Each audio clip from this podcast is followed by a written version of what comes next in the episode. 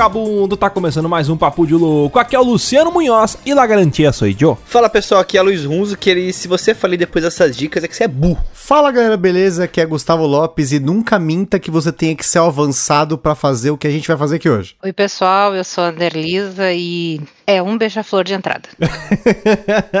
Muito bem, senhoras e senhores. Sim, estamos aqui para falarmos sobre alguns casos e dar soluções dessas empresas que estão quebrando. O que está acontecendo no mercado, principalmente no varejo? Meu Deus, eu não sei o que está acontecendo. Vamos falar sobre tudo isso e muito mais, mas antes, vamos para os nossos recadinhos. Antes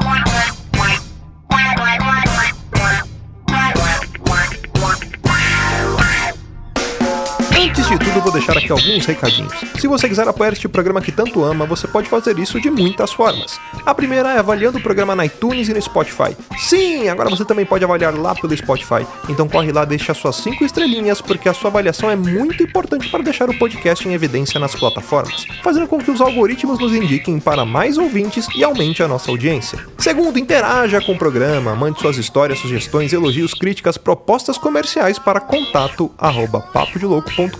e terceira, se você quiser nos apoiar financeiramente e fazer parte de uma casta seleta, o puro creme do milho verde, nosso grupo de madrinhos e padrinhas, onde você terá acesso ao nosso grupo secreto do WhatsApp, acompanhar as gravações ao vivo pelo Discord e muito mais, basta nos apoiar pelo padrim.com.br barra papo de louco, picpay.me barra papo de louco e agora também temos o nosso Pix usando a nossa chave do contato arroba papodelouco.com, mandando qualquer valor a partir de 10 reais, você também fará parte do nosso grupo de apoiadores.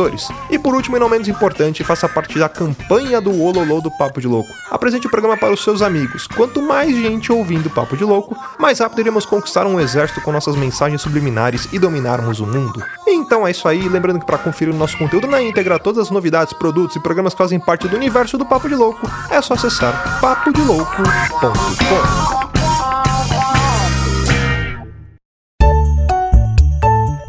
Ô, Ander, conta essa história do, do beija-flor aí. Aliás, que tipo de beija-flor que era? O pessoal chegava com uma gaiola? Como é que... A ideia não é bem essa. É que alguns anos atrás nós tínhamos uma loja aqui de tipo Casas Bahia, né? Daí tinha eletrodomésticos, móveis e o nome da loja era Desapel. E aí o slogan dessa loja era assim: Desapel, a mais simpática. Daí eles fizeram tipo uma promoção. Eu sinceramente eu acho que isso era tipo assim, sabe o filho do Dodô, o herdeiro, que ah, tem raiva sim. do pai, que ficou com ódio do pai, e tipo assim, vou acabar com o que ele criou. Eu acho que é mais ou menos isso. Sempre assim. É, daí eles lançaram uma promoção que a pessoa chegava lá para comprar, por exemplo, uma geladeira, um fogão, um videocassete. Ai, videocassete, que horror. Nossa, 14 cabeças, né? CCE, conserta, conserta, estraga. Exato. Ai, é. que horror. Comecei comprando errado, né?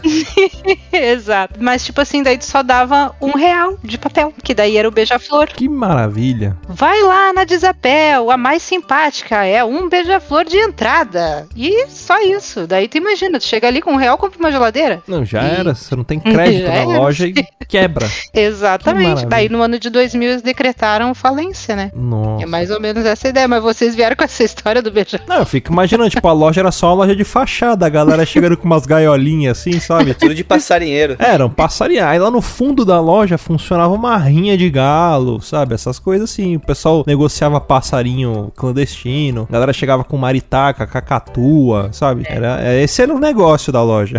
Qual que é a graça esse pessoal que fica cuidando de passarinho? Tipo, de ah, verdade. É que não tem muito o que fazer e gosta de ficar limpando a gaiola cagada. Eu acho que é isso. Ah, é. É naquelas, né? Porque eu tenho. Aí. Eu crio rato.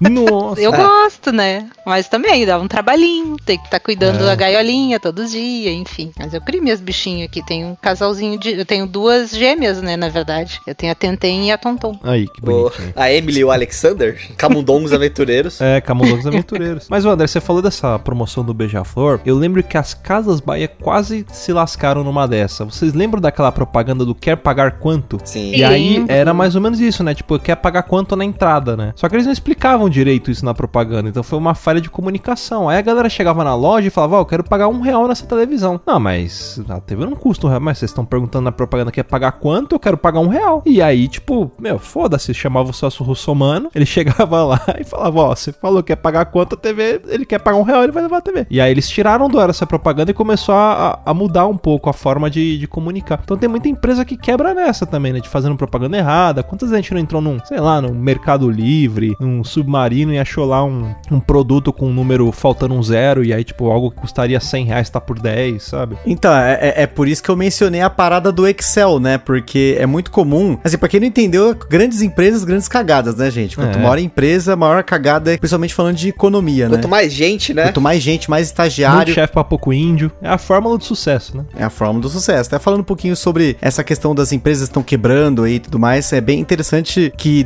principalmente no momento agora que a gente teve, passou a pandemia, né? A gente vai falar um pouquinho sobre isso, né? Sobre essas demissões em massa e tudo mais, mas a gente teve um momento em que muita gente está sendo contratada para essas grandes empresas, na Amazon, Walmart e tal. E eu cheguei várias vezes a pegar um bug, especificamente no Walmart, em que eles geralmente sobem uma lista de produtos no Excel. E quando você sobe no Excel, você tem uma série de tratamentos que tem que fazer antes de subir, né? Quem sabe Excel sabe que não é simplesmente, dependendo do que você vai fazer, fazer uma planilha do jeito que ela tá formatada e subir numa plataforma dessa. Você vai fazer uma cagada. com formato de texto. Então, faltando zero, vírgula, colocando a formatação errada. Tem site que lê vírgula, tem site que lê ponto, né? E nessa uma vez eu peguei um problema que eles tiveram aí no Walmart, através do site Tenda Mia, foi da, na Amazon e na, no Walmart, né? Em que eles subiram um monte de produtos com preço errado. E tipo assim, provavelmente foi um problema de ordenação na planilha. Os caras devem ter subido e ordenado parte da planilha, né? O cara vai fazer um monte de coluna, ordena errado. E aí eu comprei um monte de jogo de tabuleiro por, tipo, muito mais do que a metade do preço e, tipo, fui feliz. Então, é, pra gente aqui virou o famoso bug do Tendamia. Foi um negócio que aconteceu durante 28 minutos. Foi entre meia-noite e 45 e mais ou menos umas. Meia, foi, na verdade, foi 11 h 45 e meia-noite, alguma coisa, meia-noite e 10 por aí. E nesse momento, tipo, eu, eu só eu gastei, tipo, 100 dólares lá na, na plataforma. Mas teve gente que, tipo, fez muito, mas muito mais compras e por conta dessas políticas de cancelamento, eles têm que manter, ah, eles têm que honrar o que tá lá, porque não é um negócio desonesto pra gente, porque não tá, tipo, preço zerado, um real. É isso, um real. Só que o preço não é o certo, né? Uma vez eu tava trabalhando na Vivo e tinha aquelas vending machine, né, no, no nosso andar. Você podia pegar refrigerante, aí você pagava um valor. Eu teve um dia que subiu faltando um zero. Então a galera pegou energético 80 centavos, Coca-Cola 10 centavos. E aí. que tinha de meu, malandro raparam, levando raparam máquina. Monster pra casa. O Bruno Fonseca ia fazer a festa lá. Cara, isso me lembrou um cara que levou, né, literalmente os. ah, aqueles refil livre, quando tem o refrigerante, o cara foi lá e levou um, uma garrafa de de 3 20 litros de. Coca-Cola. Levou a sério, né, o refil. É, eu me Não, lembro mas que é. tinha uma política no Burger King que é assim: se você colocar o líquido da máquina no copo do Burger King, o que você faz depois com o líquido não, tipo, não interessa. E eu me lembro que na época tinha uma molecada que queria fazer esse exploit, chegava no Burger King com um galão de 20 litros. Enchia Aí- o copo e jogava no galão. Não tem nem gás suficiente pra isso, Então, acho. Exatamente, tipo, até consumir esses 20 litros aí acabou o gás, mas assim, é por isso que é muito importante você sempre ler a- as regras ou escrever as regras direito, né? E acho que isso vale até pras leis, né? E até recentemente eu tava lendo um pouquinho sobre o que que caracteriza uma recuperação judicial, assim, não só como o que que é a, a recuperação judicial, mas também o que que caracteriza a recuperação judicial, né? Se tipo, sei lá, eu tenho uma diretoria que fez, cometeu uma fraude, ou simplesmente a empresa quebrou por conta de um processo econômico que, sei lá, o mercado mudou, os caras não conseguiram se preparar e tal. E eu fui, eu tava entendendo que na lei não tem uma distinção entre um processo que teve uma fraude com um processo que foi um problema econômico mesmo, né? Um erro. um erro. Como eu falei, pode ser um erro do Excel, mas pode ser aquele Excel que o cara fez o caixa 2 ali, né? Então, É. tem essa, né? Imagina o estagiário de contabilidade da americana fazendo Nossa. a conta assim e tarará. E caralho, deixa eu fazer de novo aqui. Puta que pariu. Ô, ô Pedro, dá uma olhadinha nessa fórmula aqui, cara. Não Essa tá fórmula tá errada. Você sabe que isso que você falou de estagiário é uma coisa que eu percebo nas empresas de não valorizar o profissional. O cara que cuida da- de de uma das coisas mais importantes que é o dado da empresa. E aí, geralmente, eles tacam estagiário, taca porque eles pensam assim, ah, o cara vai ficar escovando o beat ali. Preenchendo É, botão. vai ficar preenchendo. E aí bota, tipo, qualquer pessoa pra fazer o, o trabalho e não tem uma curacidade ali, uma verificação pra ver se tá funcionando. Então não tem processo. Os caras pedem relatório tudo pra ontem. E é nessa que sai as cagadas, né? Porra, você bota um estagiário pra fazer. Não, não deve ter sido, por exemplo, no caso das americanas aí que deu esse, esse rombo de 20 bi. Muitas empresas fazem isso. Bota o estagiário pra fazer uma função, pra gerar um relatório, pra gerar uma nota fiscal, algo que é, tipo, é muito valioso. Eles não enxergam o valor disso, do possível erro, né? E acaba dando merda. Daí às vezes não querem pagar o profissional, né? Na É. verdade. Aí, ah, bota ali uma pessoa que custa menos, menos entre aspas, né? Paga um salário ridículo, mas daí no fim aquela pessoa não vai fazer o serviço que uma pessoa especialista faz. E, ou às vezes eles Né? erram da seguinte forma: contrata uma ferramenta que gasta milhões com essa ferramenta, com volume de processamento por dia. Meu, tem empresa que gasta um milhão por dia de processamento. E aí contrata um cara pra operar essa ferramenta, seja um CRM ou qualquer coisa, e paga tipo dois conto, três conto de salário pro cara, ou pega um estagiário e. Porra, mano. Olha a mão de obra que você tá contratando. É a mesma coisa que você pegar um recém-habilitado pra dirigir uma Ferrari. Vai dar merda. Exatamente. Era isso que eu queria entender, assim, no caso da Americanas, eu queria entender como que chega a esse ponto, porque assim, eu imagino que essas empresas, não só americanas, mas a gente tá falando de muitas empresas que recentemente, elas não declararam uma crise econômica, uma falência, mas teve o caso aí da Livraria Cultura, que já tá um tempo, teve Americanas, mas teve essas demissões em massa na Amazon, no Facebook. Uma coisa que eu não consigo entender, talvez porque a minha cabeça pensa muito lógica, e talvez isso não seja lógico, como que uma empresa que tem um departamento financeiro sabe que isso tá acontecendo e isso continua passando? Porque assim, não deve ser um processo que acontece do dia pra noite. Isso acontece ao longo de muito tempo para que ocorra um déficit ali da, da, da reserva da empresa e tudo mais, até um ponto que eles falam assim: beleza, preciso declarar falência ou preciso mandar embora 20 mil funcionários. Porque não, não é possível que num estalo você precisa mandar 20 mil funcionários. É muito dinheiro para que você não tenha isso previsto com muitos meses de antecedência, sei lá. Então, tem uma parada que às vezes pode ser o BO maior aí, que é o fluxo de caixa da empresa, né? Porque muitas dessas empresas, eu vou falar de videogames, que eu tô meio a par aí, que eu tô acompanhando bastante questão da compra da Activision, né? Foi comprada pela Microsoft, questão da Square Enix também, que vendeu muita coisa dos direitos dela. Que são empresas que ela tem uma projeção de fluxo de caixa que ela fala assim, ó, tô investindo um milhão pra ganhar 10 lá na frente. Aí no que investe um milhão, ela fala, puta, não vai dar 10, vai dar 2, fudeu. E agora, o que que eu faço? Entendeu? E aí que ela começa a fazer corte, vender e tudo mais. E eu acho que talvez seja essa a questão. O pessoal, talvez, sei lá, projetou o sonho e, com- e comprou a realidade. É um pouco de tudo isso. Pode ser especulação, e aí entra a parte de acionista. Pode ser pilantragem da empresa pra enganar acionista. Exatamente. muita, muita coisa. Por exemplo, é, vamos supor uma empresa X tem acionista pra caralho, essa empresa paga dividendos, os acionistas querem ganhar dinheiro e o caralho. Aí essa empresa, o que, que eles fazem? Eles maqueiam base de, de cliente, sei lá, inventa promoção que não existe. A empresa do Ike Batista fez isso, É, lembra? porque aí o que, que acontece? Ele tenta. É um negócio que a gente chama de engordar o porco pro abate. Eles tentam trazer mais valuation pra empresa deles, o valor de mercado da empresa crescer, pra que os acionistas ganhem mais Invistam mais, dinheiro. né? É, invistam mais, que atraia investidores no mercado. Só que na verdade a empresa já tá quebrada, mas eles estão maquiando isso. E aí a hora que vem à tona, ele- eles veem todos esses acionistas percebendo que essa empresa vai quebrar, a galera debanda. É igual cardume de, de peixe. Um vai, vai todo mundo. E aí a empresa Exatamente. afunda, quebra de uma hora pra outra. Que foi o que aconteceu com, com as empresas do, do Ike Batista. né? Ele tentou inventar uma coisa que não existia ali, subiu o preço da empresa, né? A valuation, porque aí você aumenta o patrimônio e tudo mais, aí calcula dividendo em cima disso. Não vou entrar em tanto detalhe aqui. Basicamente, ele ofereceu um petróleo que não existia, mas uma coisa assim, né? Isso, é. É porque a galera especulou que a empresa ia ter petróleo. Então ele pensa, pô, vou comprar essa ação agora, porque a hora que furar o poço. Fudeu, vou estourar. Vai, nossa, vou comprar na baixa pra vender na alta. E comprou na baixa, furou e só tinha buraco ali. E aí se fudeu. Mas aí, no caso, esse engordar a empresa que você falou, isso não é um tipo de fraude? É, é um tipo de fraude, existe auditoria, existe uma porrada de coisa que pega, mas estamos no Brasil, né? Tem esquema pra tudo. Não existe um órgão pra auditar, você pode terceirizar isso, né? E aí a empresa que tá te auditando também pode estar no esquema. Então dá pra, dá pra fazer várias coisas. Dá pra você maquiar, falar, olha, isso aqui não dá pra entrar, ou então, tipo, esse número aqui a gente calcula tanto, a gente estima tanto e bota uma margem de erro Pra a moda cima, caralho. né? É, entendeu? A questão principal é que especulação de mercado é um bagulho muito louco.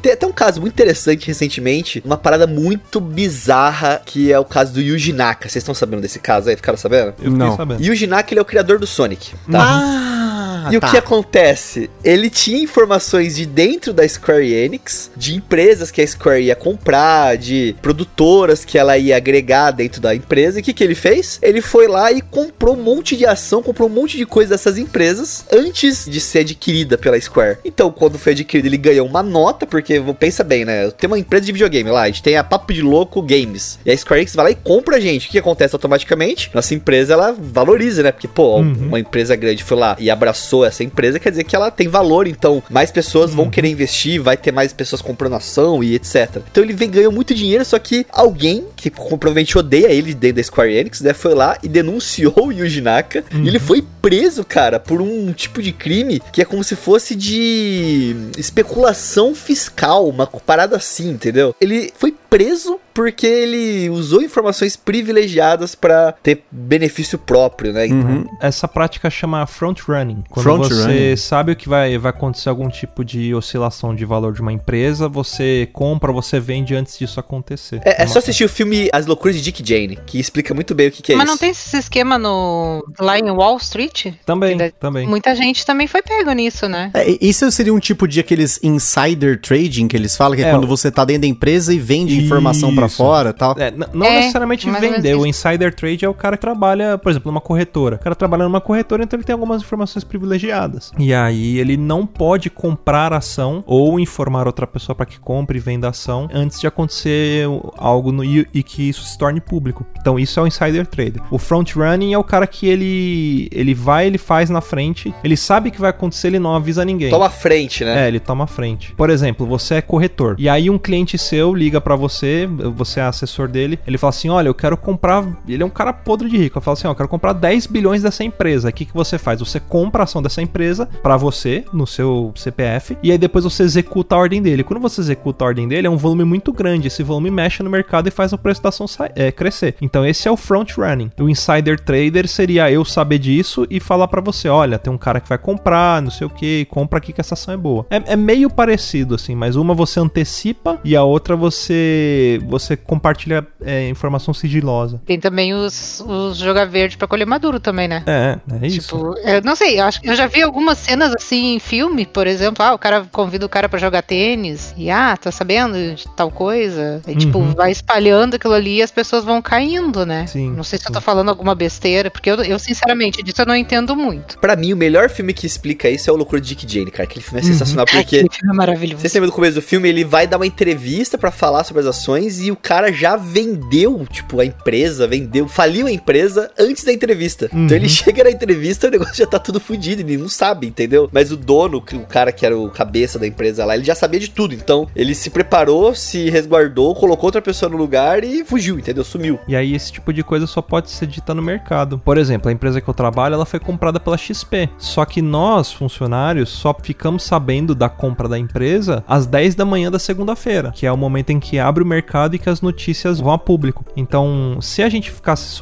é, se a gente soubesse disso antes, ia caracterizar alguém poderia executar alguma ordem, tipo comprar ação pra caralho da empresa, fazer um front running, né? E a hora que abrisse o mercado ia disparar as ações, porque quando a XP comprou a gente, aumentou a, a- a- o valuation da empresa. E aí as ações subiram acho que 30 ou 40% em um dia. Foi gigante assim, né? Mas a gente não podia saber. Tem pessoas que sabem, né, que são as pessoas que estão cuidando dessas informações e essas pessoas não podem comprar ou vender ações referentes àquela empresa, porque senão elas também podem responder criminalmente por isso. Mas no fim, essas empresas geralmente é difícil falir, falir nessas maiores, porque entra em recuperação judicial, alguém vai lá, É. aporta. É, é- é isso que eu tava tentando entender, o que, que é a recuperação judicial. Porque, tipo, ah, beleza, pega o caso da Livraria Cultura, é uma rede de lojas muito grande, tem livraria em tudo quanto é lugar, tem livrarias imensas tal, aí do nada, beleza, ah, a gente tá falindo, beleza, vamos entrar aqui com recuperação judicial. Só que recentemente teve um caso muito maluco, porque foi, de- tipo, determinado pela justiça que era pra recolher tudo que tava nas lojas, os produtos tal, devolver, porque tem muito livro que é consignado e tal, né? Aham. E aí, beleza, eles recolheram, tipo, na quinta-feira. A gente tava se planejando, inclusive, pra ir lá no domingo pra ver se ia sobrar alguma coisa lá. Eles iam fazer alguma promoção e tal. E aí, tipo, no dia seguinte, eles suspenderam a parada. Tipo, é, é- é meio confuso. Pra mim, eu que não mexo com essa parte de economia, não manjo porra nenhuma de economia. Eu não entendo como que é o processo de recuperação judicial e quais são essas etapas, né? Se, tipo, se pode ter essa execução parcial, completa. É, é difícil entender. É assim, tem uma frase que dizem que em cabeça de juiz e em fralda de criança é sempre uma surpresa, você não sabe o que, que vai ter. Então, tipo, quando entra em recuperação judicial, Cara, depende do juiz, entendeu? Não existe um processo padrão. Aí depende do que ele vai decidir, do que, que vai, vai ser acordado. Ah, vamos vender os móveis, sei lá, os bens da empresa, a empresa vai penhorar é, alguma coisa para poder pagar essa dívida, para poder pagar os acionistas e tudo mais. Entra N possibilidades. E aí provavelmente deve ter acontecido isso com essa empresa que você falou, e a galera deu algum jeito e aí eles postergaram. E isso pode ser muito rápido ou pode demorar pra caramba. Por exemplo, a Oi entrou em recuperação judicial há, sei lá, 5, 6 anos atrás, tava quebrada e foi terminar o processo dela agora, no início desse ano. Mas aí como que funciona isso? Tipo, beleza, ah, eu vou entrar em recuperação judicial. Beleza, eles vão tirar dinheiro de algum lugar para que a empresa se mantenha? Ou se na verdade é um processo para pagar quem eles estão devendo? É isso. Por exemplo, eles podem vender vários prédios, se for uma empresa que tem lojas, por exemplo, pode vender esses, esses prédios ou a mercadoria até juntar dinheiro para pagar todo mundo que tá devendo. Até pagar ou, ou a dívida ou a acionista. Ou tem caso que entra até próprio. Entra, tipo assim, algum acionista, alguma coisa e tenta intervir também, né, Luciano? Uhum. Tem caso é. Ah, eles podem emitir dívidas, né? E aí a galera compra a dívida. Por exemplo, se eu não me engano, era no Nubank que tinha uma porrada de, de, de coisa investida ali na, nas americanas também. Que o, o CDB da Nubank era indexado pelas americanas. E aí, tipo, quase que eles rodaram também. Então, uma empresa ela pode emitir uma dívida. E aí, essa dívida ela pode ser comprada por pessoas como se fosse um investimento, que é os famosos CDBs, né? Tem, tem vários tipos de investimento: CDB, LCI, LCA, CRIs, CRAS. Cada título de renda fixa é uma dívida de uma empresa ou de um banco ou de algum setor, seja indústria ou agronegócio. E aí as empresas podem fazer isso, podem emitir dívidas para que as pessoas comprem essa dívida, ela vai pagar juros, mas com essa dívida que ela tá comprando, ela tá ajudando a empresa a pagar a recuperação judicial, por exemplo. Tem várias, várias possibilidades. Ou a empresa pode vender patrimônio para pagar é, N coisas. Mas no fim, faliu, fudeu, né? É faliu, isso, fudeu. basicamente. Faliu, fudeu. É tão é. triste isso, sabe? Eu, tipo, vendo vocês agora, ouvindo vocês falando, tipo, tão lindamente sobre o assunto. Mas eu digo assim, cara, a gente tinha que ter esse tipo de, de educação financeira, né? Desde a época da escola, porque é uma vergonha, né? Tipo, tanta uhum. coisa acontecendo e a gente ser tão alheio, né? Sabe que às vezes eu fico pensando assim, cara, parece que eu tô vivendo na Matrix mesmo, porque, tipo, tu trabalha, tu paga as contas, tu, tu, não sabe nem que tu tá pagando e as coisas estão acontecendo e tu não tem noção. Você vezes... aposenta, pega um salário mínimo, é, o FGTS ridículo, que rende 0,5, né? 0,4 no mês, é complicado. Exatamente, exatamente. Isso, isso me entristece, na verdade, né? Uhum. Mas é, agora acho que com essa função também de internet, claro, tem muito guru, né, hoje em dia, que tu tem que saber filtrar, né? Mas tem muita gente também dando boas dicas, assim, eu acho, na internet, assim, pra gente meio que se abrir os olhos um pouco, né? Eu tenho um preconceito com esse pessoal que é o super guru, que é aquele bagulho, né? Tipo assim, se você tem 18 anos e não tem uma Lamborghini, você fez errado. Tipo, ah, sabe? Não, não. Isso aí é Geralmente é o cara aluga um estúdio e faz um corte de podcast que nem existe o podcast. Isso que eu ia falar agora, tá caralho. Era isso, que eu ia falar. Existe. Cara, é muito bizarro isso, cara. É uma realidade alternativa que o cara vive na cabeça dele. É eu tipo o Naldo, né?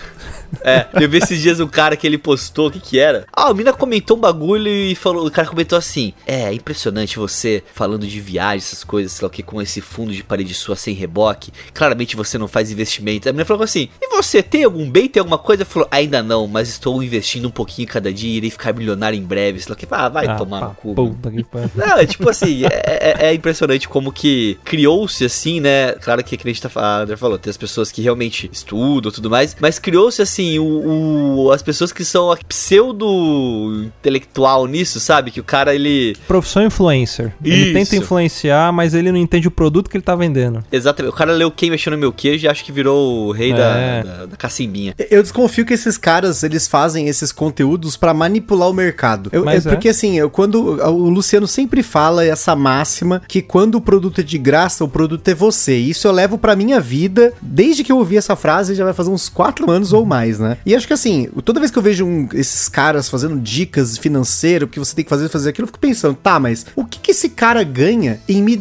fazer com que eu ganhe dinheiro? Não faz muito sentido para mim. Manipulação de mercado. Porque assim, no Brasil, se eu não me engano, eu devo estar desatualizado, mas a gente deve ter em torno de duas ou três milhões de pessoas mexendo na bolsa de valor, né? Pessoas que compram ações, mini contratos e tudo mais. Aí você pega um influencer. Um influencer tem, sei lá, 200 mil seguidores. Aí você pensa, porra, 200 não é tanto, né? Mas Mas, porra, pra bolsa de valores que tem 2 milhões, esse cara Porra, tem um poder de 10%. influenciar 10% da bolsa. E aí, a CVM sacou isso, que tinha muito filho da puta que tá falando assim: olha, é, eu vou investir meu dinheiro nessa ação, nessa ação, nessa ação. Aí os seguidores iam lá, investiam, o que acontecia com o preço da ação subia. A CVM ficou de olho, tá? A CVM tá começando a multar essa galera aí, esses influencers que tá é, fazendo, tipo, carteira aberta e o cara não é um, um assessor de investimento. Porque você pode fazer isso se você tiver licença pra isso, né? Se for um assessor de investimento e tudo mais. Você faz a recomendação. Aí o que, que esses filhos da puta estão fazendo? Eles, primeira coisa que eles colocam no vídeo, não é uma recomendação. Hoje eu vou comprar este fundo imobiliário. Hoje eu vou comprar esta ação, mas isso não é uma recomendação. Então, tipo, é uma recomendação. Só que o cara tá dizendo que não é, mas ele tá tentando manipular o mercado do mesmo jeito. Piscando, piscando, piscando. É, mas a, a, a CVM já tá em cima da galera por causa disso. Tem muito influencer fazendo merda. Sim, né? E é que daí leva, às vezes, pessoas que são, tipo assim, ah, aquela pessoa tem um dinheirinho legal guardado, aí vai ali, bota no- quase tudo no investimento que não vai render nada, só porque o cara falou, né? É. Mas aí tu tem que prestar bem atenção, separar o joio do trigo também, né? Tem muita galera que não manja, que acha que, que manja. E aí, tipo. Exato. Por exemplo, tem uma coisa que quase ninguém sabe, né? A- a- as pessoas que investem, elas entendem muito bem disso, mas tem uma galera que. Tem muita gente que investe pensando, por exemplo, ah, vou investir em tal ação ou em tal fundo imobiliário porque paga dividendo. Só que, sei lá, 80% das pessoas que são leigas e que investem em ações ou em fundo imobiliário pensando em dividendo, eles não lembram que o valor do dividendo é descontado da cota ou da ação. Por exemplo, você comprou um fundo imobiliário que custa 100 reais e ele te paga 1% de dividendo no mês. No mês seguinte, ele vai te pagar um real e essa cota, no, no dia seguinte ao pagamento do dividendo, ela vai estar custando 99 reais. Ou seja, você só tirou de uma caixa e colocou na outra, né? Lógico, você pode ganhar dinheiro com o quê? Com a valorização desse, dessa cota, que pode tipo, ir pra 99,50 centavos ou até passar de 100. Mas a galera não sabe disso. E aí tem muita gente que fala, meu, ó, é é a ilusão dos dividendos, né? Porque você joga o seu patrimônio, você vê seu patrimônio derreter, você tá tendo sua renda passiva ali, mas você não sabe o que tá acontecendo. Então tem muita gente que sabe que, que, que vai comprando ação ou fundo imobiliário olhando no dividendo e acaba caindo nessa. E os influencers não falam isso, porque eles querem mexer no valor de mercado, no valor do, do, do- do mercado secundário ali. É, muita pilantragem, cara. É só que a gente mudou o foco, né? A gente tá falando de investimento, a gente tem que falar de loja. É, E a gente quer vender e-book.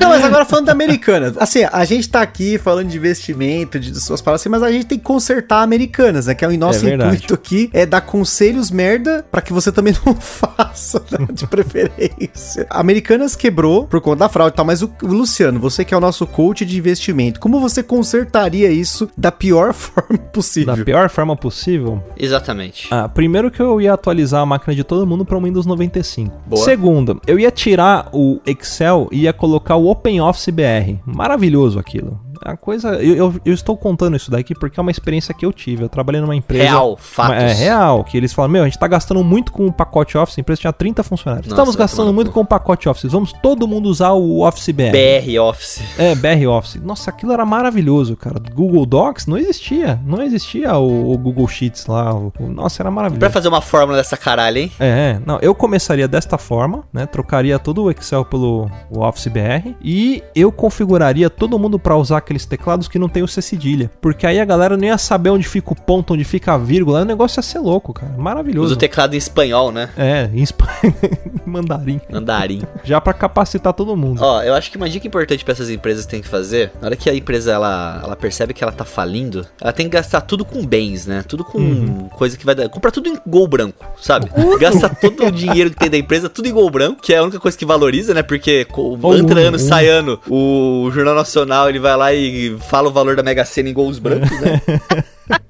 E cada vez dá pra comprar menos gol, ou seja, tá valorizando o gol. Eu não entendo como é que uma empresa que vende Kit Kat vai falir, cara. Não dá pra entender. Mas você sabe que ah, eu vou ter que voltar no, no assunto um pouco de investimento. O porquê que falem essas empresas, por que que a Americanas faliu? Além do problema contábil que ela teve, o setor do varejo, ele é um setor muito sensível e ele quase sempre dá prejuízo. Ele só dá lucro em poucos momentos. Por exemplo, a gente passou pela pandemia, o que estava acontecendo no meio da pandemia? Não só no Brasil, isso cenário mundial, vamos falar de macroeconomia. As empresas não estavam, não tinha ninguém trabalhando, né? De- tinha assim setores essenciais, tudo mais, mas muitas empresas não estavam trabalhando. E aí o que que acontece? As fábricas param de fabricar coisas, né? Se não tem ninguém fabricando, ninguém trabalhando, os produtos começam a ficar escassos, certo? O que que acontece com esses produtos? Começam a subir o preço, ficar caro, ficar caro, ficar caro, ficar caro. E que os governos fazem para ajudar a população? Não. Tipo, dá benefício, joga a taxa de juros lá pra baixo para que as pessoas possam fazer empréstimo barato. Ou seja, o que, que tá acontecendo aqui? Você tá jogando a inflação lá pra casa do caralho, que foi o que aconteceu no, no meio da pandemia. A gente tinha uma taxa de juros de 2% ao ano, que é muito baixo. O governo injetando dinheiro pra galera com auxílio emergencial e também aquele programa de proteção do emprego, que você trabalhava acho que 6 horas por dia e ele pagava o resto do seu salário como se estivesse trabalhando o dia inteiro. E aí acabou, não, não acabou, né? Mas diminuiu-se muito a pandemia. Então as fábricas voltaram a trabalhar, a fabricar e tudo mais. A galera tá com dívida,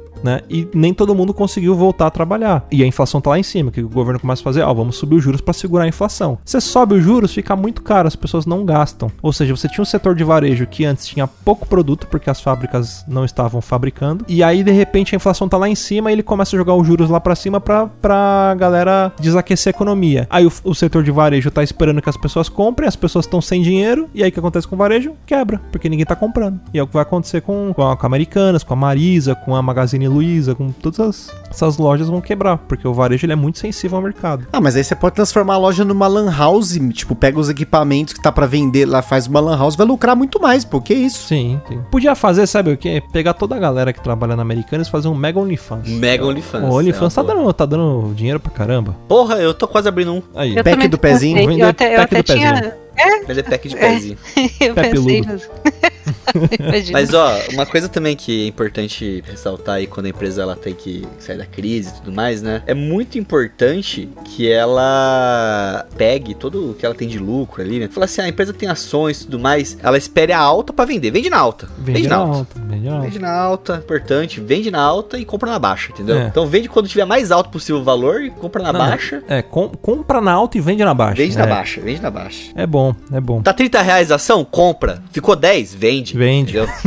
Não, você tem que comprar na alta porque quer dizer que ela tá valorizada. Tá bombando. e você tem que vender na baixa porque tem que, tá, tem que largar, Você, é, né? você é humilde. Exato. Você sabe que tem muita gente que faz isso na, na vida real e existe uma heurística que é chamada de heurística de aversão à perda no mundo de, de investimento. O que, que acontece? O cara ele compra na alta e aí começa a cair. Ele pensa, eu não vou vender porque uma hora vai subir. Eu não vou vender porque uma hora vai subir. Aí começa a cair, cair, cair, cair. Então o cara ele não dá o stop na perda dele. Quando ele vê, ele tá no buraco. É a aversão à perda. Ele não aceita que ele está perdendo, ele acha que uma hora ele vai virar o jogo e não, não, não vira. E isso acontece com board game também, né, Gusta? Sim, inclusive a gente fez um episódio lá no Gambiarra Board Game sobre a versão à perda que a gente falou inclusive sobre esses caras que ganharam o prêmio Nobel, né? Sobre feitos na, da economia relacionados a essa aversão à perda, né? Que no caso é você ter uma visão, às vezes com numericamente a mesma coisa, mas quando você muda o sinal, que você faz de positivo para negativo, as pessoas já têm uma, tipo, uma noção diferente, né? Tipo, se você tem certeza que você vai ganhar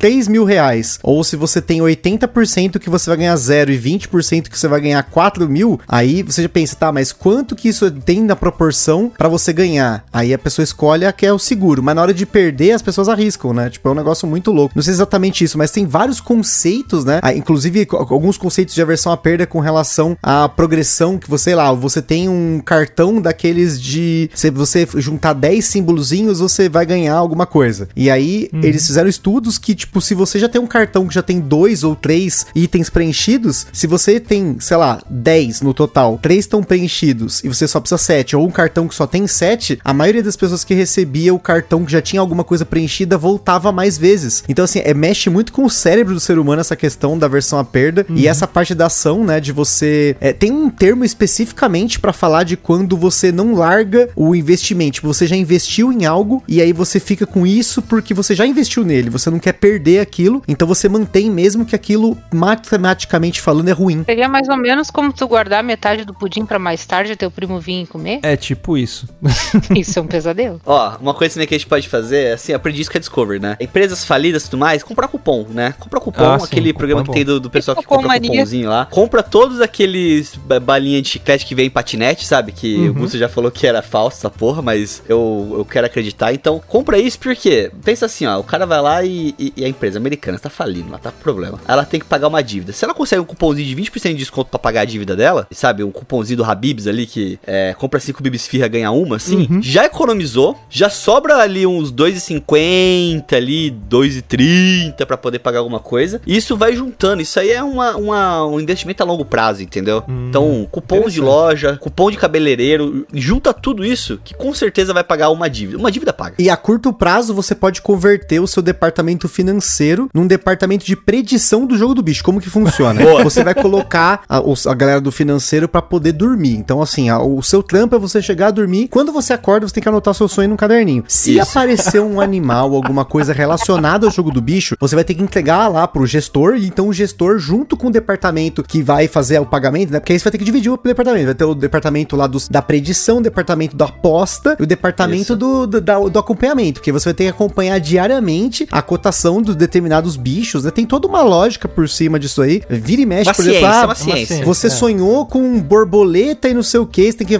postar num animal. Tipo, tem um borboleta. caderninho específico pra isso. Eu tive uma ideia que, cara, eu vou revolucionar a pirâmide. Porque assim, todo mundo conhece as famosas pirâmides financeiras, né? Onde a base engorda o topo Isso. e a base se fode o topo fica rico. Eu pensei numa solução maravilhosa. Porque assim, eu vou juntar o melhor de dois mundos: pirâmide financeira com o modelo de faturamento das academias. Quantas pessoas vocês conhecem que vão pra academia e quantas pessoas vocês conhecem que pagam e não vão pra academia? Nossa, inúmeras, É inúmeras. inversamente proporcional esse número. A- Agora, pega essa linha do raciocínio. Imagina a- uma loja tipo Americanas fazendo um esquema de assinatura em que você paga um valor X e você tem direito a produtos. Só que esses produtos têm estoque limitado. Então você chega na loja, vamos por, ah, eu quero um chocolate. Só que esse chocolate nem existe, mas você fala que outra pessoa que assinava veio e pegou o chocolate, entendeu? Então é tipo um esquema de pirâmide. Aí você vai pagando a assinatura para você poder consumir alguns produtos e aí eles vão, vão receber um dinheiro. Eu acho que daria muito certo, cara. E aí a galera que chegou lá, por exemplo, ó, eu cheguei aqui não tem um chocolate. O que, que eu posso fazer? Agora entra com a parte da pirâmide. Olha, eu preciso trazer duas pessoas aqui que são assinantes para que possa comprar um chocolate para que eu ganhe esse chocolate e eu coma esse chocolate. Você sacou? Vira um negócio. Não, não, eu- vamos inovar esse, esse conceito, né? Vamos fazer o conceito do marketplace do marketplace, que é o seguinte: você tem lá os produtos que estão presos lá no estoque da Americanas. Então, cada funcionário ele vai ter uma lojinha e ele vai ter o seu login de comprador. Como que vai funcionar? Quando você comprava, que nem eu vou dar o exemplo do chocolate, caixa do Kit Kat, eu tô vendendo a 25 reais, eu vou comprar essa caixa, né, do meu amigo e eu vou colocá-la pra vender. E aí o próximo vai vender, vai por um real que seja. Então vai lá, um real, aí, sei lá, o Luciano vai lá e compra minha caixinha, coloca pra ele colocar na lojinha no marketplace dele, o Luiz vai lá. Só que a ideia não é premiar depois no final do mês os maiores vendedores, e sim os maiores compradores que venderam. Essa que é a grande sacada. Você pode dar um cashback negativo. Exatamente, você começa a fazer o dinheiro circular. Tem negócio da economia circular. Você vai fazer a economia girar dentro da própria empresa. Ou seja, Capital nenhum produto giro. vai sair do estoque, porque você tá mandando. Eu tô vendendo pro Luciano, o Luciano tá vendendo pro Luiz, o Luiz tá vendendo pra mim, a gente tá fazendo o bagulho girar. Então o produto ele nunca vai sair do estoque, porque ninguém sai dali. Só que o dinheiro também nunca vai sair dali também, porque ele vai ficar girando ali, só que cada vez ele vai girando um pouquinho mais. Então você vai ter a economia girando dentro do próprio capital da empresa. Se eu te falar que isso é uma prática muito comum em muitas empresas, acredita? Olha a denúncia. É, tem muita, tem muita empresa que faz isso de verdade. Eles começam a mexer virtualmente no estoque, em base, um monte de coisa pra, pra gerar a receita que não existe. Pra poder valorizar. É. Eu posso falar de um golpe que eu levei? Ih. Quase golpe. Não, não levei. Tentaram dar. Hum, traga, traga. O que acontece? Vira e mexe, eu fico vendo questão de vaga de emprego, assim, e tudo mais, pra fora do país, né? Que sempre tem esses esquemas de você conseguir arranjar um trampo fora, tudo mais, facilitadores, né? Você sabe que essa semana eu me livrei de uma que eu percebi que era. Que eu tô caçando um emprego fora do Brasil, então. É, então. Aí procurando essas vagas e apareceu um site lá com. O que acontece? Tem um tipo de incentivo do governo do, da- do Canadá pra você que trabalha lá tudo mais. E tava lendo sobre isso e apareceu um site falando, tipo assim: ah, se você quiser conhecer mais sobre as vagas que tem disponíveis aqui, assina o nosso newsletter, né? Eu falei, pô, vou assinar. Era, sei lá, nome, telefone e e-mail. Falei, vou assinar. Assinei. Tipo, ah, beleza, assinei. Aí de tarde me ligaram, um cara falando inglês, ah, hello, nananana, falei português, ele falou assim, ah, pô, olá, tudo bem? Aqui é do Canada Business, blá blá blá, e a gente viu que você fez um cadastro aqui, está interessado em vagas, a gente pode fazer umas perguntas pra entender qual que é o perfil de vagas que a gente pode direcionar pra você e tudo mais? Eu falei, não, pode, não tem problema. Perguntou, tipo assim, que tipo de coisa que eu fazia pra trabalhar, qual que era a minha área de formação mais ou menos ali, o que, que eu tinha interesse, se eu tinha alguém que eu queria levar junto comigo, se minha esposa trabalhava. padrão, Padrão, ah, então beleza, tem padrão, né? Tipo, ah, o cara tá querendo saber qual que é o perfil meu, pra ele não mandar a vaga de, sei lá, de, sei lá, instrutor de, de mambo pra mim. Não, não dá, tem que mandar vaga direcionada pra mim. Aí ele fez tudo isso e ele falou, vou te passar pro contato que assim, eu gostei do seu perfil. Eu falei, ih, cara, tá começando, começou. Ele falou assim, gostei do seu perfil. Vou passar você pro fulano de tal, Jonathan, que ele é nosso coordenador aqui, pra ele te dar uma, mas explicar melhor como é que funciona o programa e tudo mais. Não, pode passar. Aí passou pro Jonathan, aí, tipo, ele explicou como é que funcionava, como é que, como é que era o esquema, que eles facilitavam o processo, eles tinham contatos com as, algumas empresas, direcionavam os currículos pra lá lá e tararau. Falei, pô, legal, bacana tal. Aí ele falou, ó, te mandei um link, vê se recebeu esse link aí. Falei, ah, recebi um e-mail aqui de vocês que é o descritivo de como funciona o processo. Tem um link, né? Aham. Clica no link. Aí eu cliquei. Ah, tá aqui, ó. Tá o PayPal pra pagar uma taxa de adesão ao processo. Ah, pode pagar. Eu falei, oi? Ele, ah, pode pagar. Falei, como assim pode pagar? Falei, ah, é, pra te continuar o processo, né? É uma taxinha de 50 dólares aí pra te continuar o processo. Baratinho, 50 dólares tá só 5,30, né? Nada, eu Baratinho. falei, tá bom, eu vou ler depois eu pago. Não, não, não, não, não. Falou, paga agora. Falei, como assim paga agora? Não, tem que pagar agora, porque você não quer fazer o processo? Tem que pagar agora. Se ele pega um emocionado, o cara já vai e paga, né? Falei, não, como é que eu vou pagar o negócio agora? Falei, não tô nem em cartão aqui, não tô nem em casa. Falei, tô no serviço. Não, você tem que pagar agora, tudo mais, porque a gente já continua o processo aqui agora, eu tento direcionar alguma coisa pra você e ver. Falei, não, amigão, vou ler, vou ler e depois eu pago. Falei, ah, então você não tá interessado, né? Eu falei, não, tô, só não tô interessado em pagar, eu falei pra ele. ah, porque se tivesse interessado, você pagava. Se tivesse querendo mesmo, você dava um jeito de pagar essa taxa agora. Fala com a sua esposa, vê se ela não pode pagar pra você, manda o link pra ela. Falou, não, não, não, não, você não entendeu, eu não vou pagar agora. Ele falou, ah, mas pensa bem, ele falou assim, você quer que eu fique esperando você? Eu falei, não, eu quero que você só desligue o telefone e quando eu quiser pagar, eu pago. Eu falei, eu tenho e-mail aqui, tenho contato de vocês, que, que diferença faz? Aí ele, não, porque pensa bem, você chega num banco e você fala pro seu gente, ah, eu quero uma ajuda, aí quando ele vai te ajudar, você fala assim, ah, espera um pouquinho que eu não vou poder te ajudar, que, que não quero essa ajuda agora. Eu falei, então, a diferença é o seguinte, quando eu vou no banco, eu vou no banco, né? Você que me ligou, não fui eu que te liguei. Então, quem foi atrás de quem aqui, né? Eu falei pra ele, que horas você quer que eu te ligo de volta? Eu falei, eu não quero que você me liga de volta, eu falei pra ele. Eu não quero, eu falei, se eu for pagar... Eu já tinha desligado a ligação, tipo, há 30 minutos atrás. Não, eu ia desligar, eu falei, cara, deixa eu ver, isso aqui vai dar uma história do caralho, isso aqui. Aí eu falei, cara, eu não vou ligar, eu não quero que você ligue de volta pra mim. Você não entendeu isso. Eu falei, eu não quero que você ligue de volta. Eu falo, se eu quiser continuar o processo, eu vou lá e pago. Se eu não quiser, eu não pago. Simples assim. Ele falou, ah, então você tá com medo, né? Falei, amigo, Falei, amigo, eu não quero pagar essa taxa. Eu não vou pagar nada sem ler. Eu não sei nem quem que você é. Ele falou assim, eu sou o Jonathan. Eu falei, que se foda, entendeu? Eu não vou pagar essa taxa. O você não tá Jonathan da nova entendendo isso. Você não tá entendendo isso, meu amigo? Eu não, não vou pagar nada sem ler. Eu não vou pagar só porque você tá no telefone comigo aqui agora. Se você quiser desligar, desliga e nunca mais me liga. Não tem problema. O problema é seu. Você que me ligou, não fui eu que liguei pra você. Aí, ah, tá bom, fica tranquilo. Quando você quiser se pagar, você. Ah, se você quiser. Ele falou assim: não, quando você quiser. Se você quiser pagar, você paga. Ele falou. Maravilhoso. Falei, tá bom. Se eu quiser, eu pago. Aí desligou. Aí eu fui ver o número, né? Eu falei, cara, deixa eu ver esse número. Barretos. Falei, caralho. Jonathan de Barretos. O cara tá ligando de Barretos. Não é possível, né, cara? Não é possível, cara. Não é possível. De tarde, de novo, o número de Barretos. Eu falei, não é possível, cara, que esse cara de novo. Aí eu só ignorei, né? Puxei pro lado. Aí ligou de novo, de outro número. Puxei pro lado, bloqueei. Cara, ligou de sete números diferentes. Isso é bom. Claramente, o cara devia estar querendo arrancar meus 50 dólares ali, sabe? Na emoção, viu que não conseguiu, ficou desesperado, porque com certeza é a renda fixa do mês do cara. Uhum. Pega um emocionado, arranca o dinheiro e que se foda, entendeu? Mas assim, foi muito bom, foi muito elucidante aí. Eu acho que esse cara É. podia trabalhar no setor de telemarketing da nossa empresa pra recuperação. Então, isso que eu ia falar. Um cara desse recupera crédito de qualquer empresa, entendeu? Consegue, consegue. Ele vai ser o negociador da dívida. Ele que vai cuidar do processo Ah, tá judicial. com medo? Adorei essa. É, não, você tá com medo. Não, você não quer. Não, mas aí ele tem que fazer aquele esquema de dívida mesmo, né? Que o cara tem uma dívida de 10 mil reais, aí você fala, não, se você pagar 200 agora, tá tudo certo. Que É, eu nunca vou entender isso. também, apesar de já terem tentado me explicar. É porque já é, é É, caso é. perdido, né?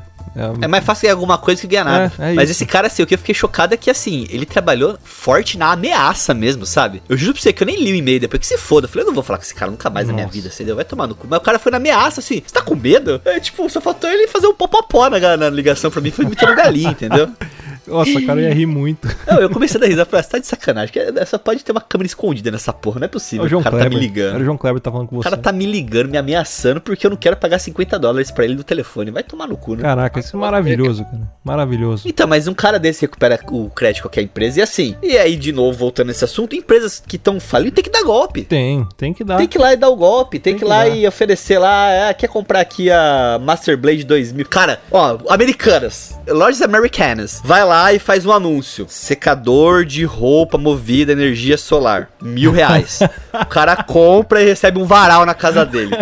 Produtos revolucionários, né? Produtos revolucionários, cara. PlayStation que vira Polystation. Água em pó, Isso. você só adiciona água e bebe. Maravilhoso. Água, em- é, é água sólida, né? Água- de é. gelo. O que nada impede do cara fazer mais. Não, vamos fazer um bagulho mais legal ainda. Você inventa um rótulo, aí você pega Gelo o seu líquido. setor de marketing, vamos pegar o setor de marketing da empresa, vamos fazer uma realocação aí do serviço dessa galera. A ideia é fazer os rótulos mais criativos e mais impossíveis. Se você pega lá, você fala, o secador de cabelo, furreco, você vai criar um nome em inglês muito louco, Ultra Master Blaster, você vai colocar funções nele que não existem, funções quânticas dele. Não, porque isso aqui ele tem íons que vão ajudar na Ácido secagem da ponta tripla, ácido hialurônico, vai colocar o que você for, e você cola com papel sulfite em cima mesmo do rótulo do, do produto original. E vende assim mesmo, porque a hora que o cara que chegar o produto pra ele, se ele tiver coragem, ele vai tirar pra saber o que ele realmente comprou. Mas a ideia é que mantenha aquela capa, sabe aquele produto que você compra, tipo, no Xing Ling mesmo, aquela parada que é, o, o- o rótulo foi colado por cima de outro. É sensacional isso. Claramente foi colado, né? Você sabe que que você falou de Xing Ling e me deu uma, uma ideia, Gusta, de uma coisa que é, um, é uma forma das pessoas ganharem dinheiro que existe. Eu acho que americanas podiam entrar nesse setor. Eu não sei se vocês já, já compraram alguma coisa pelo Instagram. Às vezes você tá assim, zapeando o Instagram, ele pá, te joga um anúncio e você vai lá e compra. Geralmente, tipo, a galera põe uns produtos meio bosta, sabe? Um, um bastão que ele é do Já tamanho de uma nessa. pilha, você aperta e ele vira um bagulho gigante. Eu comprei, eu comprei uma maquininha de cortar cabelo. Porque os- o- a propaganda era em português. Então eu pensei, porra, é português, o cara deve ter uma lojinha, né? Estoque, não sei o quê. E aí você compra a maquininha, paguei um valor X lá, achei que era uma maquininha de qualidade. A hora que chegou, rapaz, o filho da puta comprou na Shopee e me mandou. Tipo, era o mesmo produto que, que, que existia na Shopee ou na AliExpress ou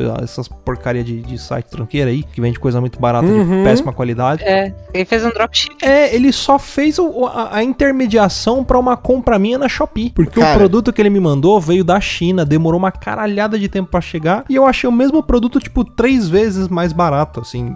Dava pra americanas entrar nesse setor. Colocar toda a vitrine dela ali como uma intermediadora da Shopee. E não, vamos ir mais longe, né? Porque nós vamos pegar o seguinte: você tem o Alibaba, que é o que vende Porra, os produtos Alibaba é em, pra atacado, né? Aí o cara pega o, AliExpress, vai lá e vende os produtos do Alibaba. Aí vem o Shopee, vende o produto do AliExpress, aí você vem Americanas vendendo produto do Shopee, que vende produto do AliExpress, que vende produto do Alibaba. E eu já caí numa dessa também por conta do Instagram. Eu tava procurando um presente aqui pra Carol, queria comprar um negócio de gatinho, assim tal, e vi uma ONG no Instagram que tava vendendo um colar de prata com não sei o que lá, de gatinho, com pulseirinho, não sei o que lá. Paguei, sei lá, 200 pau na parada. Quando eu cheguei, beleza, né? Ok, comprei, demorou pra caralho. Eu tava 45 dias depois pra mandar. Eu falei, caralho, 45 vai fabricar essa porra aqui? Como é que pode? Não tem estoque? Beleza. Quando chegou, veio aquela etiqueta colada por cima de uma outra. Aí eu falei, mano, eu fui tapeado, fui ludibriado. Fui aí, Aquela embalagem com aquele saco que por Nossa. fora ele é branco e por dentro ele é preto, cheio de plástico bolha. Veio no saco da Shine, né? Vem no. sa- Não, aqui o que Isso. veio veio aquele cinzão mesmo. Quando eu comecei a puxar, eu vi que era AliExpress. Falei, caralho, eu fui tapeado. Ok, eu entendo ali que foi, de certa forma, diz que parte do valor ele é utilizado na ONG, revertido pros animais, por isso que eles vendem esse valor. Ah, mas tem muita gente Então. que compra na loja da MST com essa desculpa aí e paga 15 reais numa, num maço de alface. Eu acho que fui de certa. Porque aí depois falou, me mandaram e-mail falando: olha, a sua contribuição gerou tanto de dinheiro que pagou a ração, não sei o que lá. Mas assim, eu também posso inventar esses dados, assim como Americanas também pode fazer isso pra poder falar: Americanas tá doando pra, sei lá, a organização que ajuda os afegão médio, tá ligado? Tipo, faz uma história. Porque pode ser, vamos, é, já inventou aqui, Americanas, olha, já tá aí a sugestão. É a Organização para o Salvação do, afe- do Afegão Médio. Esse é o nome da, né, da, da nossa organização não governamental aí. E aí você começa a colocar, beleza, aí aquele secador que tá com aquele rótulo muqueado, que valia 30 reais, e você pagou só 5 pra poder vender na sua loja, mas tá vendendo por 30, agora tá vendendo por 300, você pode meter quinhentão aí, porque parte do valor vai ser revertida pros afegões médios. Olha só coisa linda. Mas, ó, uma coisa que ela tem que fazer, ela tem que contratar o cara do marketing do dia. Vocês já viram as embalagens dos produtos do dia? É muito bom, cara. Você tem o a polpa de fruta, que é o Me Poupa, né? Genial. Aí você tem o salgadinho, que é o de bacon, que é o de bacon à vida, né? Bacon. Olha aí. Aí você tem, você tem a aveia em flocos, que é o rock na veia. Aí você tem, por exemplo, ali também o fermento, que é o vem quente, que eu tô fermento, né? Você tem a batatinha chips, que é ondulado. Então, assim, Se esse marketing não é incrível, é só comprar, compra um Ruffles e bota o negócio, compra um torcida, vai ser sucesso, fi, vai vender pelo nome. Vende igual água. Cara, depois dessa eu vou fazer compra esse final de semana no dia.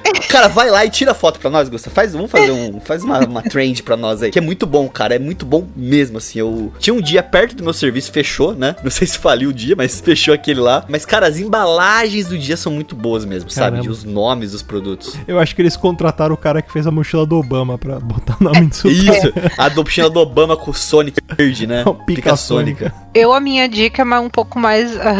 é muito fora da casinha, bem papo de louco mesmo. É esotericamente. Botar vários cristais, Gostei pegar disso. um monte de reikiano e fazer a energia do dinheiro girar. Ah, pegar claro. a energia do universo e fazer Faz o um dinheiro tufão de energia de dinheiro, né? Exatamente, todo mundo com suas mãozinhas voltadas para os caixas, ali mandando vibrações positivas pro dinheiro. Gestores da empresa tem que ter no currículo taromancia, alguma coisa do tipo. Se não, não contrata. Toda decisão vai ser com base nas cartas, na É. borra de café, na bola de cristal, no pêndulo ou qualquer outra arte esotérica que possa ser semelhante no caso. Isso. Astronomia ou, ou derivados, né? João Bidu, João Bidu, contrata o João Bidu. Isso. E não precisa nem ser formado. Se o cara assistiu os sete Harry Potter, já tá contratado. Não, se o cara tiver então o curso do coach quântico Atlantis, aí ele já tá no cargo de diretoria. Isso aí. Ali. Não, não, não. Correção, correção. Não é coach É. quântico, Vários por favor. Coach quântico Atlantis. Tem que ter o Atlantis. Se não tiver Atlantis, nem contrato. Ah, desculpa. O Atlantis é como se fosse o. o É sei tipo lá, o Diamond, Belt, é tipo Diamond. É o Diamond. É no o caso Diamond. lá é quase É como a do Wakanda, Diamond, né? né? Uma sociedade paralela. Vibranium, né? Caralho.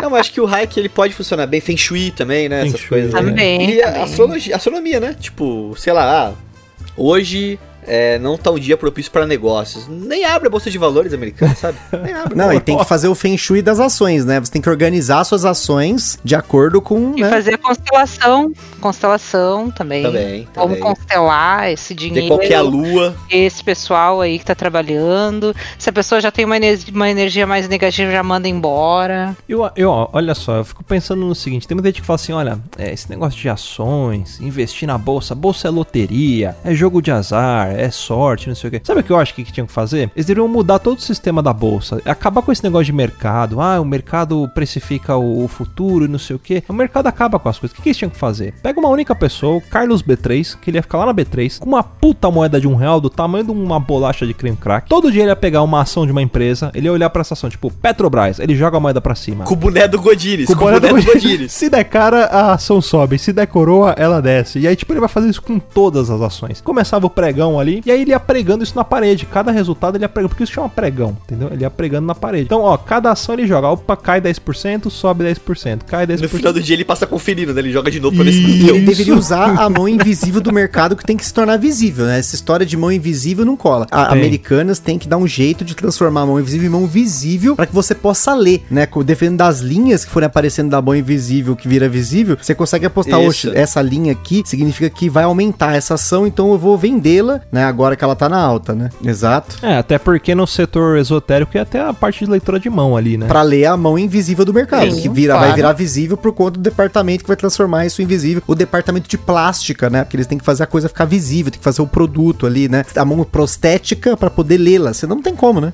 Uhum. Ah, não. É, podia ser aquelas mãos biônicas, né? Pega coisa no chão de idoso, sabe? Que tipo, uma garra. Sim. assim, também funciona. Mão biônica de É um idoso. bi- é um idoso É porque minha mãe tem uma idoso do- dessa. É, o cyber idoso. cyber idoso, futuro do Brasil. Mas uma parada também que a gente tem que, não pode deixar de ressaltar, é que assim, a gente falou do cyber idoso. Eu acho que uma coisa hoje em dia que tá em alta é a fila, né? Hum. De vide o ICOF, né? O ICOF em São Paulo é uma... Uma cafeteria Eu do gostei da história caralho. muito boa do ICOF, que eu adoro aquele, aquele dia que a gente fez o curso até pegar não, uma essa- fila por meia hora pra ninguém entrar na cafeteria. Puta que me pariu, gente. Ó, ó, ó, O Luiz, ele só me fode, né? Porque é, o Luiz veio pra São Paulo pra gente ir lá na Liberdade, no, no único dia que a gente não podia ir, que era no Tanabata Matsuri, que é um festival que a gente não pode. Isso! Pior dia da história Pior do... dia. Pior dia possível. 365 Vamos. dias no ano. Vamos escolher o pior dia. Inclusive, o Luciano Vamos, estava lá pior também, dia. mas eu cheguei cedo porque eu geralmente, quando eu vou no lá. bairro da Liberdade aqui em São Paulo, eu tenho uma noção dos horários que é melhor pra você ir em determinados lugares, né? Mas especificamente nesse dia, eu cheguei tipo 8 e meia da manhã. E agora aprendi né? com o Gusto, O- aprendi com o O. Luiz e a Aline queriam essa porra desse Week Off aí, que é um lugar que eu não invisto meu tempo, tempo, né? Como um bom investidor de tempo. Eu não invisto meu tempo nele, mas eu falei, ah, bom, os camaradas estão vindo aí, vamos lá, né? Amigo é pra isso, né? Vamos entrar na fila. Só que quando eu cheguei, o negócio ia abrir, tipo, e faltava, sei lá, acho que 15 minutos, 20 minutos pro bagulho abrir, a fila já tinha umas 50 pessoas. Só que o lugar é um ovo. Então, as primeiras 30 que sentaram iam ficar lá até Deus lá sabe quando, e eu fiquei lá, né, tomando chazinho na fila, esperando pra chegar. Gente, olha o tamanho da fila. Aí, ah, não, vamos em outro lugar. Eu, não, mano, por dentro eu morri aquele momento, né?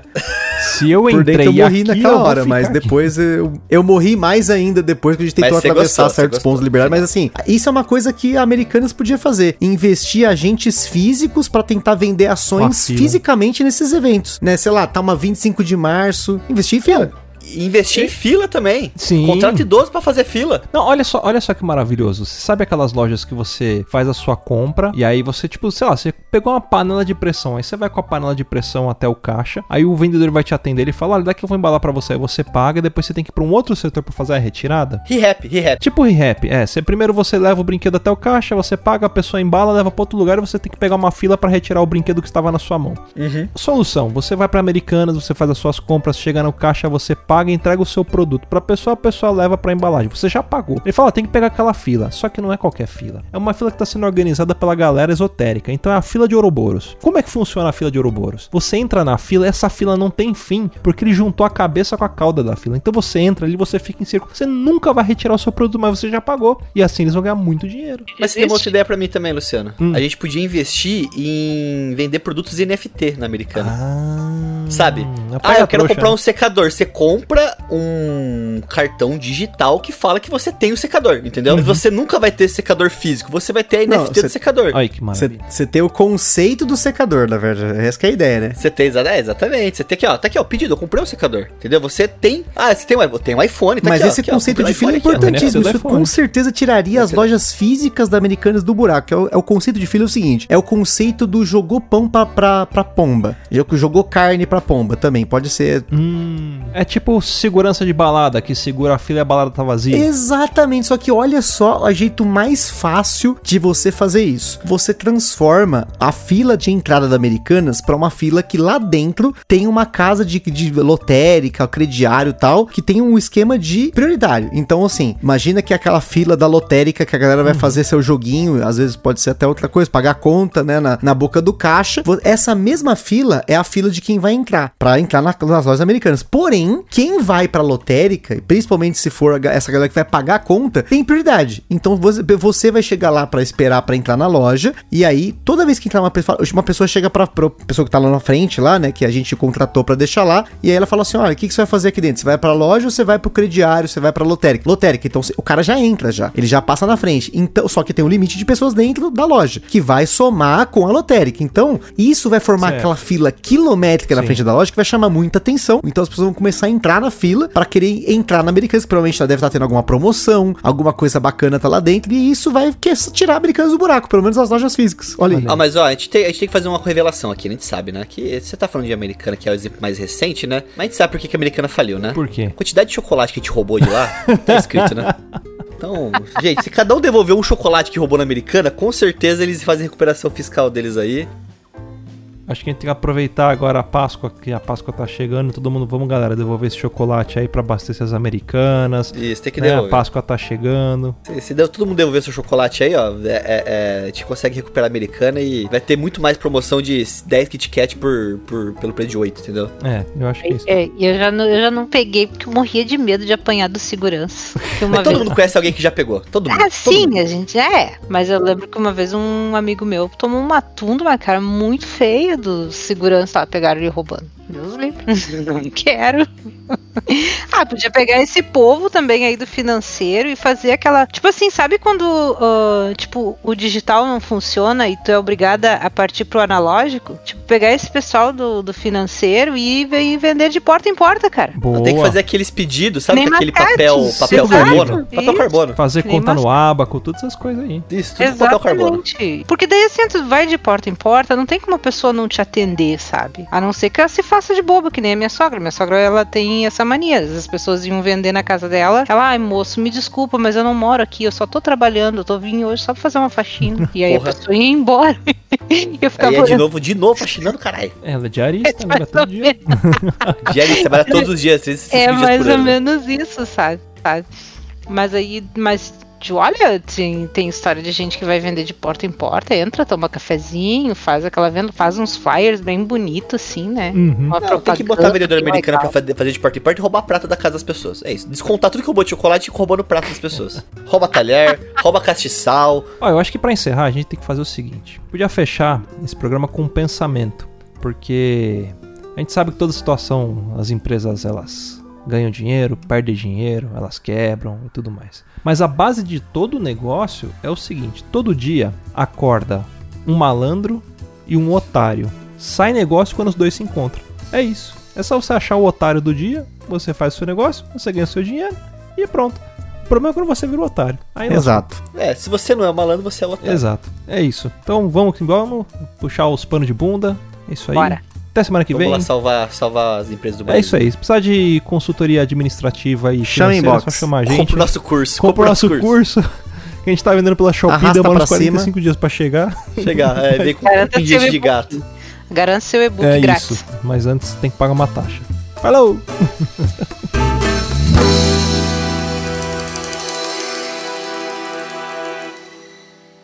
Quer ouvir mais? Acesse papodelouco.com ou assine o nosso podcast.